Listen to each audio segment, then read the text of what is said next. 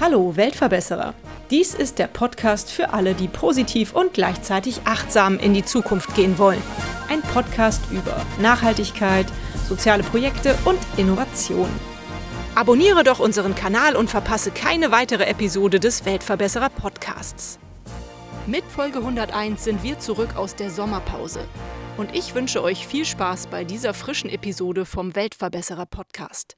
Bitte verzeiht die Hintergrundgeräusche, die bei den Interviewpartnern vor Ort entstanden sind, weil sie einfach mitten in Berlin sitzen. Heute bin ich verabredet mit Isabella und Jana von Merian. Auf eurer Homepage beschreibt ihr euch so. Ihr seid Surferinnen, Ozeanliebhaberinnen, Ingenieurinnen, Denkerinnen, Aktivistinnen, Designerinnen und Entwicklerinnen. Ihr verändert die Welt Stück für Stück, Welle für Welle, Tag für Tag. Ihr arbeitet für eine Welt ohne neue Plastikproduktion.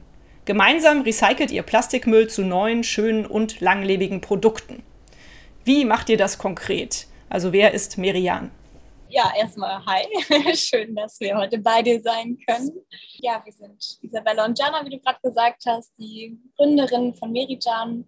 Und wie recyceln wir Plastik? Ja, wir haben eigentlich eine lange Reise hinter uns als Firma und äh, auch als Person. Und zwar haben wir letztes Jahr äh, mit der Idee von einer Kreislaufwirtschaft gestartet in Sri Lanka. Und äh, das Modell sieht so aus, dass wir den Locals Plastikmüll abkaufen und sie dadurch ihren ausfallenden Lohn zum Beispiel, weil sie weniger Fische zum Beispiel fischen, kompensieren können. Und dann haben wir das vor Ort mit Maschinen, die wir selbst mitgebracht haben, ähm, zerkleinert und eingeschmolzene neue Produkte und wollten die dann verkaufen und hatten da wirklich schon die ersten Läden, die das mit uns machen wollten und die ersten Menschen, die uns unterstützt haben. Dann kam aber Corona. Und das war natürlich eine riesen Herausforderung. Und inzwischen haben wir jetzt erstmal das Projekt in Sri Lanka gestoppt und haben uns total auf Berlin fokussiert und in dem Zuge auch nochmal ein bisschen weiter gesponnen. Und was wir jetzt machen, ist zum einen nach wie vor das Recycling hier in Berlin, gemeinsam mit Bürgerinnen. Da kann Isa vielleicht auch gleich noch was zu sagen.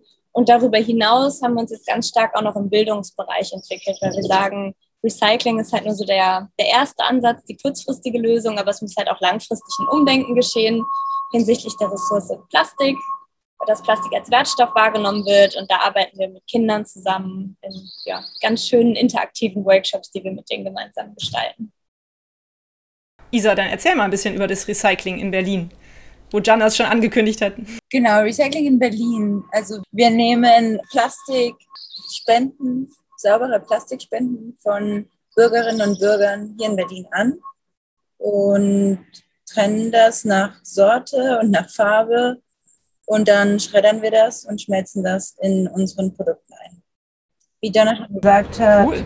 haben wir uns neu strukturiert, nachdem Covid kam und uns einen Strich durch die Rechnung gezogen hat. Ähm, genau, und haben jetzt oder genau, unsere große Herausforderung ist jetzt ein, das erste recycelte und recycelbare Surfboard herzustellen. Genau. Und auf dem Weg dahin entwickeln wir Surfzubehör. Und das machen wir auch mhm. hier in Berlin, im Haus der Materialisierung am mhm. Alexanderplatz. Toll es hörte sich eben so einfach an, als Jana das erzählt hat. Ja, wir waren in Sri Lanka und dann haben wir uns überlegt, wir kaufen denen mal das Plastik ab und dann recyceln wir das mal und dann schmelzen wir das, bauen daraus Produkte.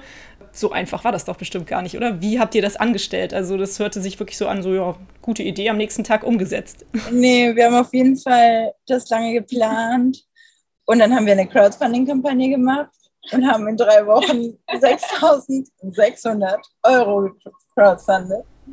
Cool. Ja, auf jeden Fall. Das war wie so ein Triathlon. nee, wie nennt man das? Nicht Triathlon, Fünfathlon. Zehnkampf oder so. Ja. Iron Woman. Ja, ja, genau, Iron Woman. Das haben wir auf jeden Fall beide, die Medaille.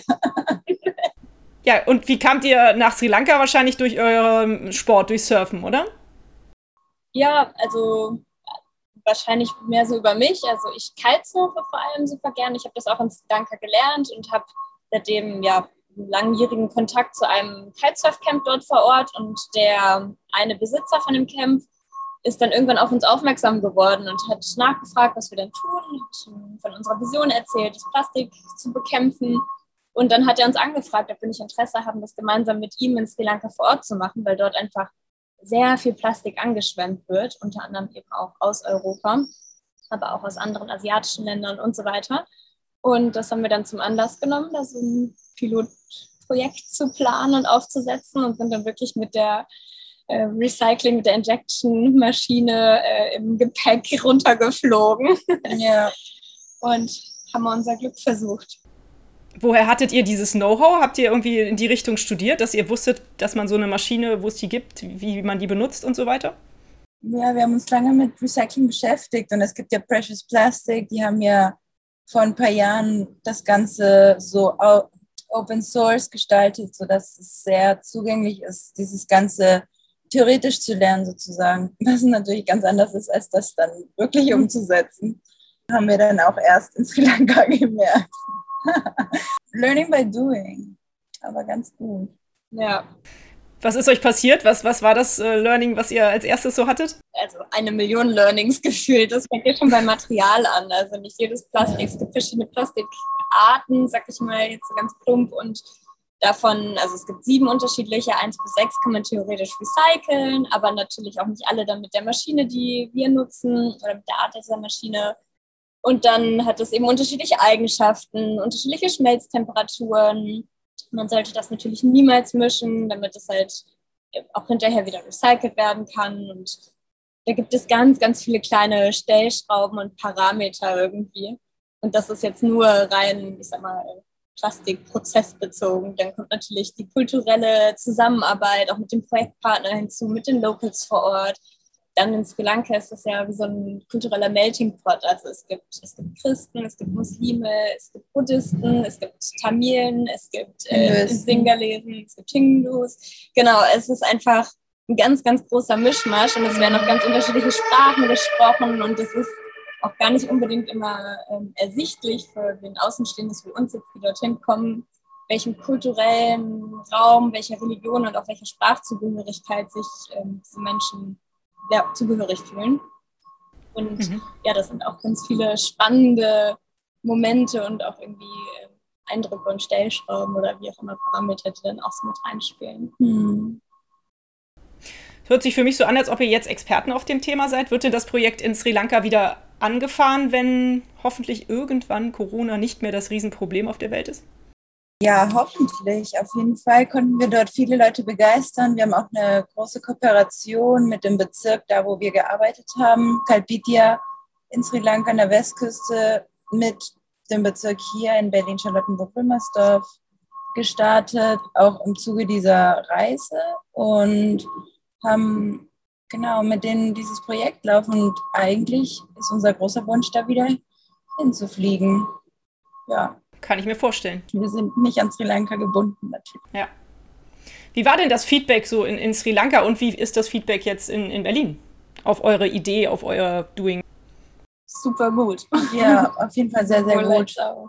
Sehr gut. Und ja, in Sri Lanka war das echt sehr schön, wie unsere Arbeit wertgeschätzt wurde oder unser, unser Engagement einfach äh, dort zu sein und äh, Plastik aus der Natur zu fischen und, und das zu recyceln. Und hier ebenso, also es wird sehr wertgeschätzt und, und es kommt sehr gut an und in allen Generationen. Also es gibt wirklich 80-Jährige, die von Steglitz hierher kommen. Wir sind in Mitte, Steglitz ist wirklich weit weg. ja. Die kommen einfach her mit einem Beutel ja. sauberen Plastikmüll, weil sie das unterstützen cool. wollen. Oder aber auch ganz junge Leute und ja, unterschiedlich. Also es kommt echt gut an das freut uns. Ja, und ich glaube, das Coole ist auch, dass wir sowohl in Sri Lanka als auch hier einfach versuchen, mit den Menschen auf Augenhöhe in Kontakt zu treten. Ja. Also sei es jetzt mit den jungen Menschen oder mit den älteren Menschen, ähm, dass wir wirklich versuchen, jedem, jedem dort zu begegnen, wo er einfach ist. Sei es jetzt der Fischermann in Sri Lanka, der einfach inzwischen mehr oder genauso viel Plastik aus dem Meer zieht wie, dem, wie Fisch. Oder halt die Omi aus Steglitz, die dann hier ihr Plastik vorbeibringt. Und unser Ziel ist einfach auch immer da einfach in den Dialog zu treten über das Material, weil viele sehen Plastik auch einfach als ein, ein, schlechtes Material und das, diese Meinung vertreten wir eigentlich gar nicht per se. Plastik hat total tolle Eigenschaften, also ja. Kunststoff. es ist steril, es ist wasserabweisend, es kann sehr viel Schock, also Momentum aufnehmen, wie zum Beispiel eine Autokarosserie und hat echt, also zum Beispiel auch in der Medizin oder so, total sein, seine Stelle und seinen Platz. Nur es gehört halt nicht in Form von Einwegplastik irgendwie ähm, um den Joghurt und die Wasserflasche und schon gar nicht in die Natur. Um dann eine Sekunde ist halt so absurd, um dann ja. einfach so zwei Wochen im Kühlschrank im Supermarkt zu stehen, zwei Wochen bei dir im Kühlschrank und dann ganz wieder weggeschmissen werden. Und da war nur Joghurt drin und dann wird es weggeworfen und verbrannt. Und dann wurde dieser ganze Erdöl ja, prostituiert. Recht hast du, ja, recht hast du. Also ich muss sagen, tatsächlich fällt es mir immer noch sehr schwer, plastikfrei zu leben. Wir sind hier eine kleine Familie von drei Personen und ein Hund. Und wir schaffen es leider nicht, die Mülltonne leer in, am Ende der Woche irgendwie zu haben. Bei uns wird die alle zwei Wochen abgeholt. Wir haben halt eine richtige Mülltonne dafür, eine gelbe Mülltonne. Und die ist, naja, wenn, ich, wenn wir uns ganz viel Mühe geben, ist sie halb voll alle zwei Wochen. Aber leider meistens zu drei Viertel. Ja. Und es ist, äh, obwohl, also zumindest im Badezimmer habe ich komplett alles Plastik verbannt. Mhm. Und wir versuchen es auch so gut wie möglich bei den Lebensmitteln, aber es ist wirklich halt nicht einfach. Ne? Auch vor allem, wenn dann irgendwie zwei Vollzeit arbeitende Eltern und ja. man schafft es halt auch nicht immer auf dem Markt einzukaufen. Nee, klar nicht. Nicht jede das, Woche. Ja, und das ist so das Problem. Also wir wollen natürlich das Bewusstsein für dieses Material schaffen und aufmerksam darauf machen, wie, wie, wie wertvoll das ist und so hm. den Verhalten oder den Konsumverhalten irgendwie ändern, irgendwie bei den Konsumentinnen. Aber letztendlich, ja, mir fällt es auch übel schwer, kein Plastik zu kaufen. genau, wollte ich auch gerade sagen. Ich glaube, das ist auch voll die Illusion, dass auch wir plastikfrei leben. Das geht gar nicht, weil manchmal hat man auch einfach Bock auf den Schokopudding. Also, genau. Und das ist eigentlich gar nicht, also finde ich oder finden wir beide ja auch gar nicht so die Verantwortung von uns Konsumenten eigentlich, das, das umzusetzen. Mhm. Eigentlich sehen wir das vielmehr die Verantwortung bei der Politik und auch bei der, bei der Produktion, also bei den, äh, in der Wirtschaft, genau. Mhm. Nur die sind so träge oder desinteressiert, dass sie einfach nichts machen. Und deswegen ist es notwendig, dass wir halt als BürgerInnen gemeinsam aktiv werden und eben ganz bewusst auf unseren Plastikkonsum achten. Und allein durch dieses Hinterfragen können wir ja schon ganz, ganz, ganz viel auslösen und starten. Mhm. Aber ich finde es schwierig, wenn man dann auch in dieses ja, Plastik-Shaming abrutscht. Ja. ja. Ihr sagt, ihr arbeitet ja mittlerweile auch im, im, Bildungsbereich und versucht den Kindern Dinge beizubringen. Ist das das, was ihr auch den Kindern so sagt? Oder wie läuft da so, ein, so eine Stunde bei euch ab? Also schon, also wir, das ist eigentlich ganz schön. Kinder, die Kinder bringen ihre, ihr sauren Plastikmüll von zu Hause mit. Wird der eigentlich gerade im Hintergrund angeliefert, der Plastikmüll? ja, wir sind ganz in der Nähe einer Baustelle. Alles gut, kein Problem. Nee, erzähl weiter, Entschuldigung. die Kinder bringen den Plastikmüll mit. Genau, und dann entdecken wir den gemeinsam, also erforschen den, hören den, knautschen den und sehen, was es so für verschiedene Typen gibt. Dann trennen wir es nach Sorte, erkennen, welche wir konkret recyceln können, warum wir das jetzt recyceln können und wie wir das machen. Trennen das auch noch nach Farbe, wenn es möglich ist. Und dann schreddern wir das gemeinsam und dann schmelzen wir das zusammen ein. In Lineale zum Beispiel. Und dann ist es ja total toll, wenn ein Kind mit Müll ankommt und mit diesem Müll dann selbst sich in Lineal schmilzt und das dann mitnimmt. Toll, ja, das ist wirklich klasse das Learning so wie so ein, ja, instantly einfach. Ja. Macht ihr das im Moment nur in Berlin? Bietet ihr das nur dort an oder kann man euch auch für Köln buchen? Ja, wir, wir machen das auch online. Ah, okay. Ja, genau. Wir arbeiten auch an einem größeren Konzept noch. Wir wollen das einbetten, wirklich in so eine, wir nennen es transmediale äh, AG. Ja. die wirklich dann ohne Erwachsene und ohne Computer im besten Fall auch funktionieren kann. Mhm. Aber kann man denn online ein Lineal einschmelzen? Naja, das wäre natürlich, das ist ein Teil von dem, von dem Lernprozess auf jeden Fall. Und das ist etwas, was auch uns sehr wichtig ist. Aber das würden wir tatsächlich so machen, dass wir sowas wie einen Livestream machen und wir dann unser Müll oder vielleicht von der Person, die uns das zugeschickt hat oder hergebracht hat sozusagen, dann wir einschmelzen. Und wenn Corona das zulässt, könnten wir das ja auch vor Ort machen sozusagen. Wie Jana schon sagt, es ist eine transmediale AG, die aus verschiedenen Modulen besteht, wie eine Hörgeschichte, aber auch Live-Workshops, aber auch einfach Videos oder äh, analoge Hausaufgaben und so weiter, um auch die Bildschirmzeit zu reduzieren. Super, klasse. Wann steht das? Das hört sich ja toll an. Wenn wir das Funding kriegen. also, aber beim Crowdfunding seid ihr ja Füchse, habe ich ja schon mitbekommen. Ja, ist aber auch ähm, anstrengend. das glaube ich, ja, das glaube ich. Ich habe es ja eben schon äh, leider falsch gemacht. Ihr heißt nicht Merijan, sondern Merijan. Wofür steht der Name eigentlich? Also Merijan ist in Anlehnung ans, ans Hindi, wo äh, Tumhare Merijan heißt sowas wie du bist mein Herz, mein Leben. Ja, also eigentlich ein sehr kitschiger Ausdruck, wenn man so will, aber wir übersetzen das frei für uns wie Herzensangelegenheit. Und weil Merijan wirklich unsere Herzensangelegenheit ist, äh, haben wir uns dann irgendwann für diesen Namen entschieden. Und weil wir natürlich auch aus diesem indischen, südindischen, tamilischen Raum kommen als Firma sozusagen. Total schön. Also ich finde das überhaupt nicht kitschig. Ich finde es gut, wenn hinter einem äh, Firmennamen so eine Geschichte steht. Ich finde das toll. Wie viel seid ihr denn mittlerweile und könnt ihr davon leben oder ist das für euch halt ein Hobby, ein Ehrenamt? Wir sind zu acht. Es ist Lilly dabei ähm, und Hedda, die beiden machen Social Media. Es ist Paul dabei, Mona, René, Lena, Lena genau, Dana und ich. es ist so ziemlich ehrenamtlich gerade. Und das ist etwas, was wir, woran wir arbeiten auf jeden Fall. Wir stehen kurz vor, mhm. vor dem Launch von unserem ersten Produkt. Sehr schön. Das wäre, erzähl, vielleicht können es ja ein paar von meinen Hörerinnen gebrauchen und kaufen es. Ja, auf jeden Fall. Also das erste Produkt ist eine Wandhalterung für Surfbretter, beziehungsweise jegliche Art von Bretter. Also so wie manche Menschen, vor allem hier in Berlin, ihre Fahrräder an die Wand hängen, machen das unsere Freunde und Freundinnen eben auch gerne mit ihrem Surf-Equipment. Einfach, wenn man stolz ist, weil es dann aber irgendwie auch aus dem Weg ist und so weiter. und jeder bastelt sich da behilfsmäßig eigentlich was. Und deswegen haben wir einfach den, den Shape, die Form von einer Finne, Surffinne aufgegriffen und äh, Isa und René haben das überführt dann in eine Wandhalterung. Und da sind wir gerade im Testing. Das ist auch echt anspruchsvoll, anspruchsvoller als wir so dachten. Aber jetzt sind wir zuversichtlich, dass wir das bald abschließen können und dann das auch bald launchen können und vertreiben können über unseren Online-Shop, der dann startet. Wie viel soll dieses äh, Surf Ray kosten? Ich glaube, da können wir noch nichts zu sagen. Das hängt sehr von, dem, von der Zeit dann, von der Produktion ab, weil das wirklich gerade der, ähm, der teuerste Faktor eigentlich auch ist. Mhm.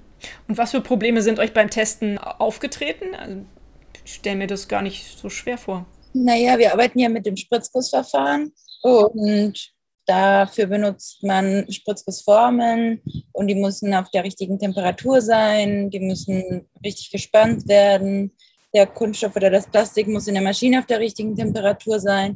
Es muss auch das bestimmte Plastik sein, was dann in diese Form reingespritzt werden kann.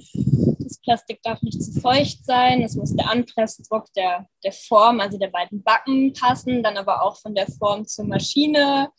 Die Luftentweichung muss passen, Abkühlung von der Form und dem Plastik hinterher, sonst fallen die Wände ein. Also sind einige Stellschrauben und dadurch, dass wir eben mit einer Maschine arbeiten, die so zwischen, ich sag mal, Hobby und industriell ist, können wir auch gar nicht all diese Parameter so fein bestimmen. Also es ist dann einfach meistens so eine, Range, in der wir uns bewegen und da müssen wir uns dann dran tasten. Krass. Hinzu kommt halt vor allem, dass das Plastik halt recycelt ist. Ne? Also in der Industrie wird das dann erstmal ein bisschen homogenisiert.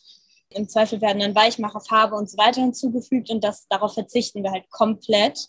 Dadurch ist der Prozess aber auch deutlich aufwendiger bei uns, weil wir halt wirklich die Joghurtbecher von der Omi aus Spandau zum Beispiel annehmen, schreddern und dann eins zu eins in diese Form pressen. Und Joghurtbecher ist halt nicht immer gleich Joghurtbecher ja, verrückt, das ist ja eine richtige Wissenschaft. Also manchmal, wenn ihr so das erzählt, dann ist das so, so ja, das haben wir mal eben gemacht. Aber es ist ja schon äh, von sehr, sehr vielen Stellschrauben abhängig, dass da das Produkt rauskommt, was man sich wünscht. Ist das bei dem Surfbrett oder Surfboard noch wesentlich komplizierter oder wieso habt ihr das noch nicht umgesetzt? Ja, also es wird zurzeit tatsächlich entwickelt in der HTW München. Da studiert auch René praktisch. Mhm, genau, und das ist total toll. Er hat das geschafft, in ein Projekt mit aufzunehmen und das wird dann mit in dem Projekt mit seinen Kommilitonen entwickelt. was wir total toll finden. Und genau, bis Ende des Jahres soll auf jeden Fall das erst, der erste Prototyp stehen. Und dann wissen wir weiter.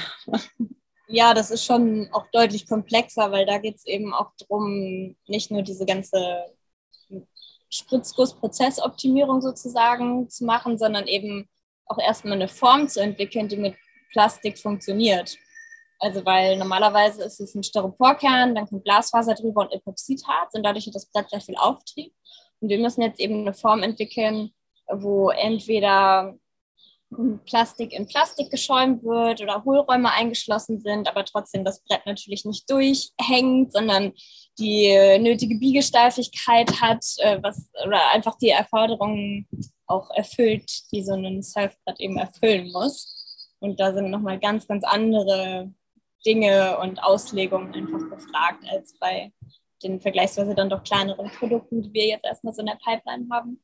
Mhm. Für euch ist das Surfen ja ein zentrales Thema. Vielleicht müssen wir auch mal da ein bisschen drüber sprechen. Was bedeutet euch das Surfen und sind Surfer allgemein vielleicht mehr mit der Natur verbunden als andere Menschen, weil sie so ihren Sport von der Natur abhängig machen oder weil der von der Natur abhängig ist? Oder? Ich weiß gar nicht genau, wie ich es ausdrücken soll. Ihr versteht mich vielleicht. Ich bin, glaube ich, die Einzige zusammen mit Lili. Wir haben, sind nicht unbedingt so sportlich. Also ich liebe die Natur. Ich bin auch am Wasser aufgewachsen und, und liebe das Meer und die Natur und so weiter. Und kämpfe jetzt auch mit meinem Team zusammen für eine saubere Natur und so weiter. Aber ich surfe tatsächlich nicht. Also ist, glaube ich, die Frage eher an dich, Sister. Was das für mich bedeutet. Ja, ich, also Freiheit und Naturverbundenheit, eigentlich genau das. Also wenn ich auf hm. dem Wasser bin und mir der Wind irgendwie durchs Haar weht und die Sonne meine Nase kitzelt und irgendwie die Schildkröten hochkommen und mich grüßen.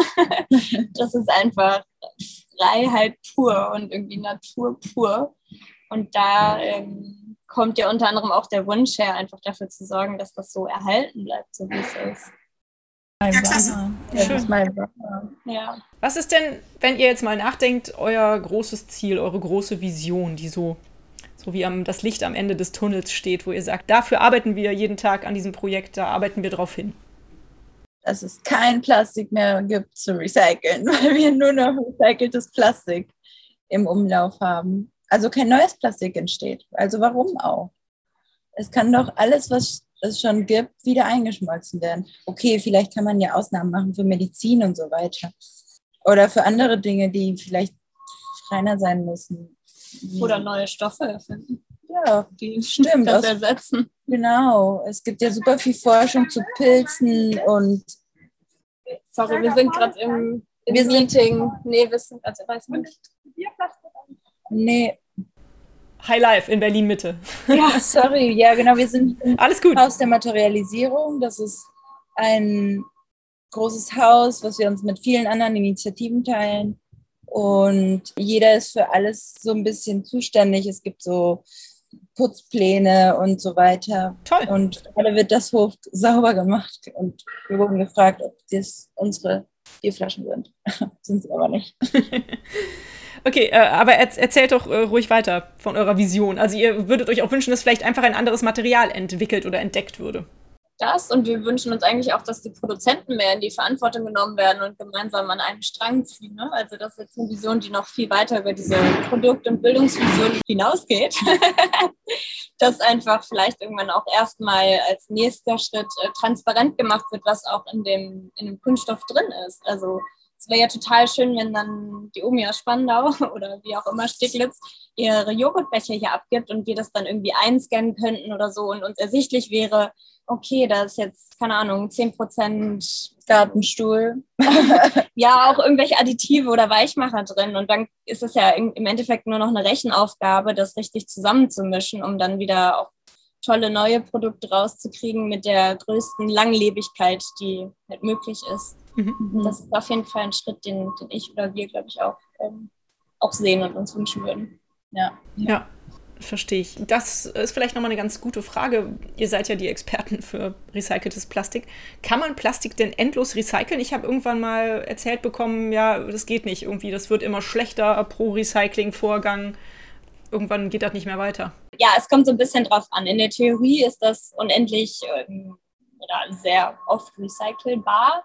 Was passiert, ist halt, dass beim Einschmelzen sich die Ketten verkürzen mhm. und je nachdem, also die, die Kunststoffketten und je nachdem, zum Beispiel, ob das Plastik auch Sonne stark ausgesetzt ist oder so, äh, zerfällt es einfach. Und das, deswegen kann man das nicht pauschal sagen, ja oder nein, sondern es kommt immer darauf an. Wie ich es eben auch angedeutet habe, ist es auch immer so ein bisschen die Mischung. Ne? Also wenn man, man kann halt Virgin Plastik dazu mischen, Recycled Plastik, ähm, Plastik, was dann einfach schon ein bisschen zum Beispiel auch eine Zeit in der Sonne verbracht hat und daraus aber wieder trotzdem neue Gegenstände einschmelzen. Und gleichzeitig ist das jetzt natürlich auch nur so die Wahrheit für unser Daily Business. Ne? Also wenn jetzt ein Recycling-Konzern das hören würde, der würden wahrscheinlich die Hände über dem Kopf zusammenschlagen, weil die das natürlich auf einer viel feinstufigeren Ebene betrachten als wir.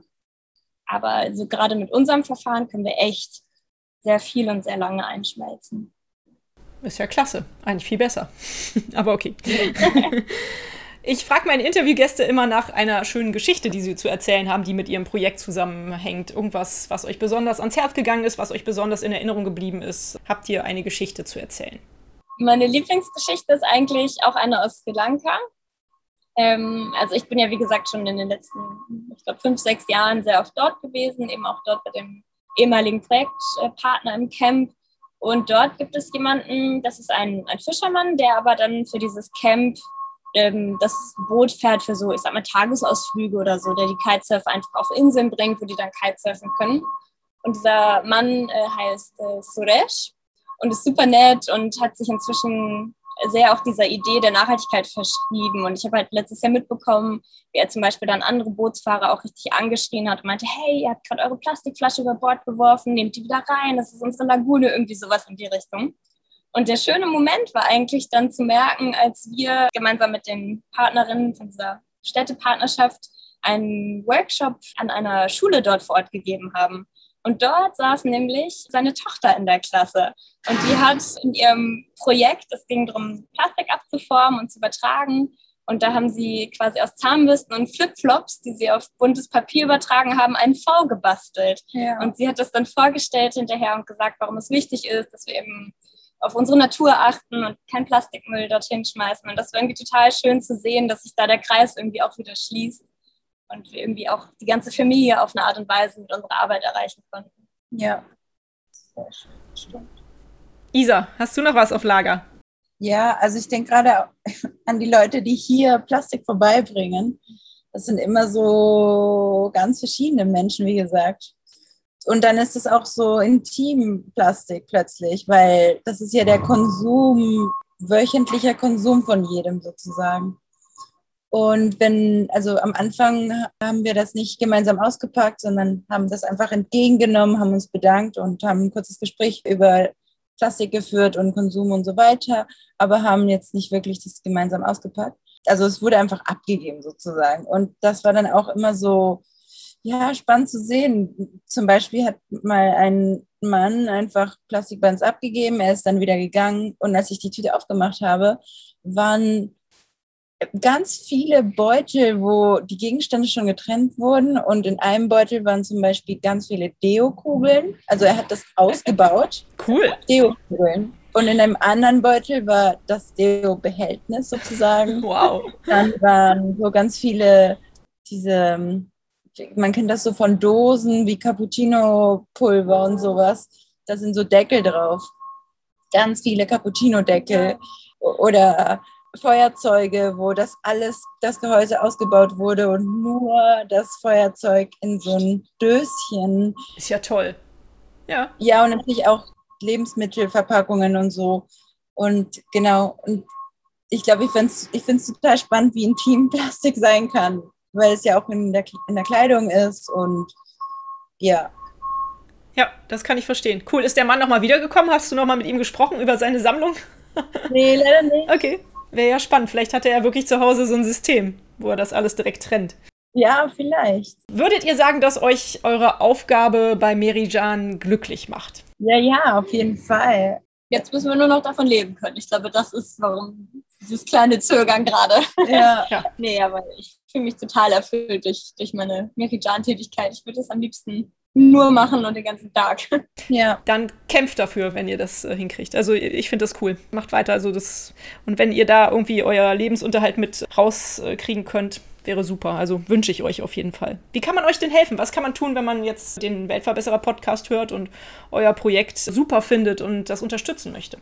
Ja, ihr könnt gerne auf unsere Webseite gehen, www.merijan.de. Und da gibt es einen Spendebutton oder zwei sogar. Oder? Man kann auch mit Bitcoin spenden oder Krypto, ja genau. genau. Sehr modern alles, klasse. Ja, also Spenden auf jeden Fall. Plastikspenden, wenn ihr in Berlin seid, aktuell bitte nicht schicken, aber wenn ihr in Berlin seid, gerne Plastik. Ansonsten alles im Expertise wirklich. Also wir haben jetzt Mona ist unser neuester Zuwachs im Team. Sie studiert Sportmanagement. Würde man erstmal wahrscheinlich nicht erwarten, dass sie in unser Recycling-Business passt, aber total, sie macht einen richtig coolen Job, auch Ja. freiwillig. Also alle machen einen total guten Job und wenn ihr Bock habt, euch da einzubringen mit eurer Expertise, eurem Netzwerk, das hilft natürlich auch immer. Ja, ja. Auch so Sachspenden. Wir brauchen Werkzeug und Ja, solche Sachen. stimmt. Was für Werkzeug braucht ihr? Sagt gerne speziell. Oder alles kreuz quer. Einen elektrischen Seitenschneider. elektrischen Seitenschneider, wir brauchen Mausschlüssel. Eine Stichsäge wäre nicht schlecht. Mm, Masken. Ah ja, Ohrschützer. Gasmasken, Ohrschützer, ein paar Handschuhe. Cool. Das ist doch mal was, das kann doch funktionieren. Weil ich glaube, wenn, also ich möchte jetzt meine Reichweite nicht überschätzen, aber wenn wir jetzt dazu aufrufen, dass euch alle in Berlin Plastik bringen, nicht, dass ihr dann darin untergeht. Oder passiert das nicht? Äh, nee, wir haben natürlich ein System und, und da sind sehr gut organisiert und können das alles managen. Also wir freuen uns über Plastikspenden, aber bitte sauber. Okay. Und es muss auch nicht so getrennt sein, wie der Herr das gemacht hat mit seinen Deo-Kugeln, ja? Nein. Gerne. Okay. okay. Wenn man es schafft, dann macht man es. Ich weiß, wüsste gar nicht ganz genau. Ich benutze sowas nicht mehr, aber ich wüsste gar nicht, kann man das einfach rausziehen? Ich habe keine Da Ahnung. man so rausquetschen. Springen Ja. Okay. Ja, sehr schön. Also Werkzeug, äh, Plastikspenden, die Berliner und Umfeld-Berliner, Brandenburger und was weiß ich was sind aufgefordert, euch das gerne zu bringen. Fühlt ihr euch denn als Weltverbesserer? Sehr hochtrabender Begriff. Ja, finde ich auch. Ach, das habe ich schon so oft gehört. Also dann verkürzen wir das Ganze jetzt erstmal. Ähm, für mich seid ihr Weltverbesserer. Nehmt es einfach mal so an. Ja. Und macht auf jeden Fall weiter so, gebt nicht auf. Ja. Was muss denn eurer Ansicht nach passieren, damit die Welt ein bisschen besser wird? Wenn ihr euch drei Wünsche wünschen dürftet, was würdet ihr sagen? Ich würde auf jeden Fall sagen, dass Leute mehr auf ihre Materialien achten. Also im Konsum allgemein, sei es Textilien, sei es Schuhe, also ja, Klamotten, Kleidung, sei es Schminke, sei es Nahrung, einfach wirklich bewusster sehen, was man trägt und was man an sich nimmt. Und ja, Und die Empfehlung ist dann nur Bio und Öko oder lokal oder nee, auf keinen Fall, aber einfach bewusster auf Materialien achten. Ich glaube, das würde ich mir wünschen, wenn Leute viel bewusster mit Materialien umgehen würden. Mhm. Dann würde dieses Bio, Lokal, Fairtrade, keine Ahnung, so ein Plus on top sein und nicht unbedingt ja das Nonplusultra. Also Polyester ist ja nicht an sich ultra schlecht. Es wird einfach manchmal schlecht eingesetzt, ja. Was würdest du dir wünschen? Ich bin so richtig klischeehaft, Ja. einfach so bei auch Aufmerksamkeit im Umgang miteinander, also das Mhm. Zwischenmenschliche, also Ja. einfach eine gute Beziehung zur Natur und seinen Mitmenschen pflegen. Daraus finde ich, resultiert ja ganz, ganz viel einfach Ressourcen schätzen, sich einander schätzen. Und vielleicht, dass alle irgendwie sich die ganze Zeit vor Augen führen, oder vielleicht nicht die ganze Zeit, aber ähm, das viel präsenter haben, dass wir uns auf einer Erde befinden, dass wir auf dieser Welt wohnen gerade und dass die Erde noch gar nicht, also so sehr, sehr alt ist und wir gar nicht, wir Menschen noch gar nicht so lange auf der Erde sind und die und okay, und dass wir sie zerstört haben und so weiter, muss man vielleicht sich nicht die ganze Zeit vor Augen führen, weil man das ja sieht und mitbekommt und erlebt. Aber vielleicht ist nicht zu vergessen einfach, dass wir uns auf der Erde befinden. das hört sich gut an. Ich glaube, es waren drei. Sehr schön. Ich beschäftige mich im Moment viel mit dem Thema Cleanups und Müll, der in der Natur rumliegt. Starte da gerade so ein bisschen so ein Projekt parallel. Wie steht ihr zu dem Thema und was empfindet ihr und was tut ihr, wenn ihr Müll rumliegen seht im, seht im Wald oder auf der Straße? Aufsammeln. Ja, auf jeden Fall aufsammeln. Die Menschen ansprechen, die es wegwerfen, sofern ich es mitkriege. Mhm. Ja. Habt ihr da schon Erfahrung mit? Also ich bin da öfters auch schon angeranzt worden, wenn ich das gemacht habe. Ja, man muss ein bisschen auch in der Stimmung sein, das stimmt.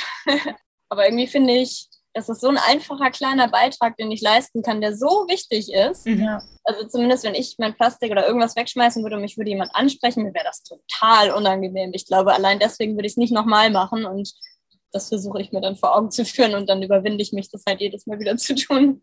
Ja. Ja, ich habe leider das Problem, dass ich so oft und so viel Sachen rumliegen sehe. Ich schaffe es nicht immer, die aufzusammeln. Irgendwie, manchmal fehlt mir einfach die Zeit oder ich ja, das ist ein bisschen schade. Aber es ist äh, grundsätzlich traurig, dass es einfach so viel ist. Wäre schön, wenn da sich auch ein Bewusstsein entwickeln würde, dass man das ein bisschen reduzieren kann. Oder vermeiden kann, komplett. Meine vorletzte Frage ist immer die nach eurem persönlichen Nachhaltigkeitsalltag. Also was tut ihr im Alltag, um nachhaltig zu leben? Was tut ihr im Alltag, um, um euch sozial zu engagieren? Könnt ihr da ein bisschen von euch aus dem Nähkästchen plaudern? Also ich versuche so, so Foodsharing-Evente und sowas wahrzunehmen und möglichst verpackungsfrei einzukaufen.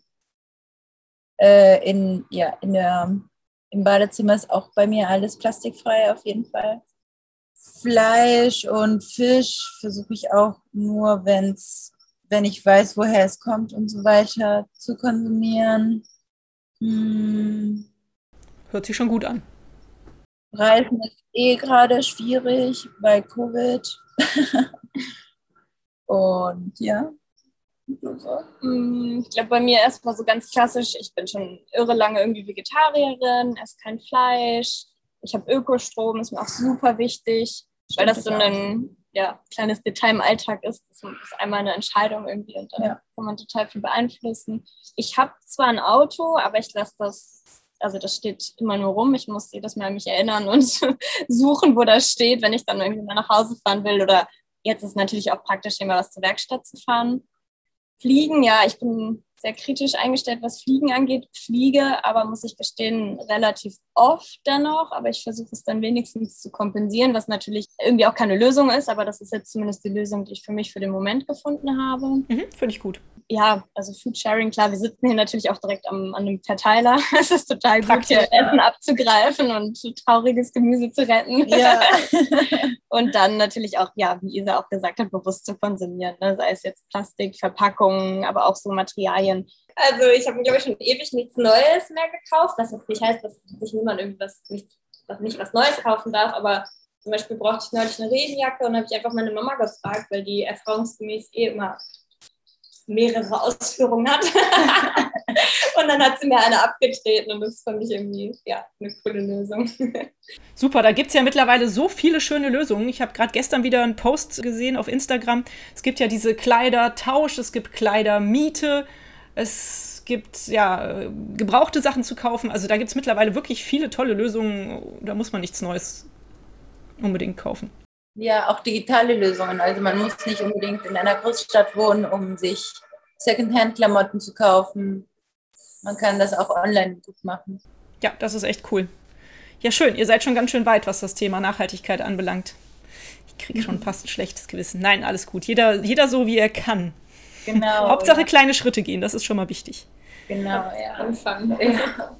Meine allerletzte Frage ist immer die nach einem Buchtipp, weil ich lese total gern. Ich weiß nicht, wie es euch geht, aber vielleicht habt ihr coolen Buchtipp. Muss nicht zu dem Thema sein, darf aber natürlich. Ähm, ich freue mich immer auf gute Tipps.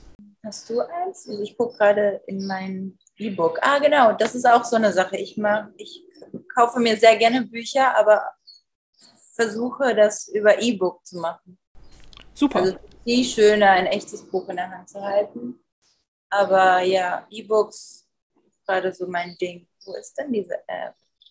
Ja, ich muss sagen, ich konsumiere Bücher eigentlich immer in Audioformat, weil ich vom Lesen müde bin und ist jetzt total off-topic, aber ich habe gerade das Buch, die Biografie von Trevor Noah beendet, ähm, Born a Crime. Was äh, auf die Apartheid in Südafrika eingeht und seine Lebensgeschichte. Und es ist halt super lustig geschrieben, weil er einfach super lustig ist. Und trotzdem gibt das einfach richtig krasse Einblicke in, in das, ja, in sein Leben und natürlich auch die Umstände, unter denen er irgendwie geboren wurde und aufgewachsen ist.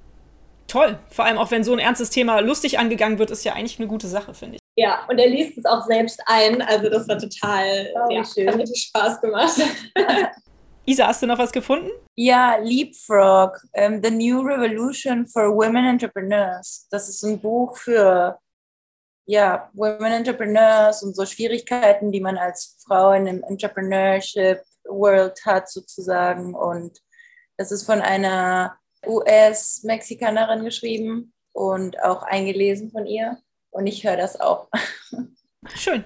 Ja. Klasse. Vielen Dank für die tollen Tipps. Dann danke ich euch ganz herzlich für die Zeit, die ihr euch für dieses Gespräch genommen habt. Ich danke euch für euer super Engagement. Wie gesagt, ich bin ein großer Fan von dieser Idee und ich freue mich, wenn ihr damit weitermacht und wenn ihr damit weiterhin erfolgreich seid und noch erfolgreicher werdet. Na, wie schön. Danke, dass du das auch mit dem Podcast machst. Das ist großartig, dass du uns hier die Chance gibst. Ähm, ja, ich hoffe, es hilft euch ein bisschen. Ja. Dann, ich hoffe, wir hören uns bald. Spätestens, wenn ich den Podcast hier online stelle, melde ich mich natürlich bei euch. Und ansonsten lasst uns aber auch gerne in Kontakt bleiben. Bis dann. Ja, bis dann. Danke dir. Bis dann, bitte. Tschüss. Tschüss. Ciao. Und euch vielen Dank fürs Zuhören. Wie immer findet ihr natürlich alle Informationen und Links zu diesem Projekt in den Show Notes. Hat es euch gefallen? Fühlt ihr euch inspiriert, bewegt? Habt ihr Verbesserungsvorschläge für mich? Dann schreibt mir gerne. Auch die E-Mail-Adresse findet ihr in den Show Notes. Abonniert doch den Weltverbesserer Podcast, dann verpasst ihr keine Episode mehr. Teilt, liked und kommentiert diese Folge des Weltverbesserer Podcasts. Ich würde mich sehr freuen. Vielen Dank dafür und bis bald. Eure Birte.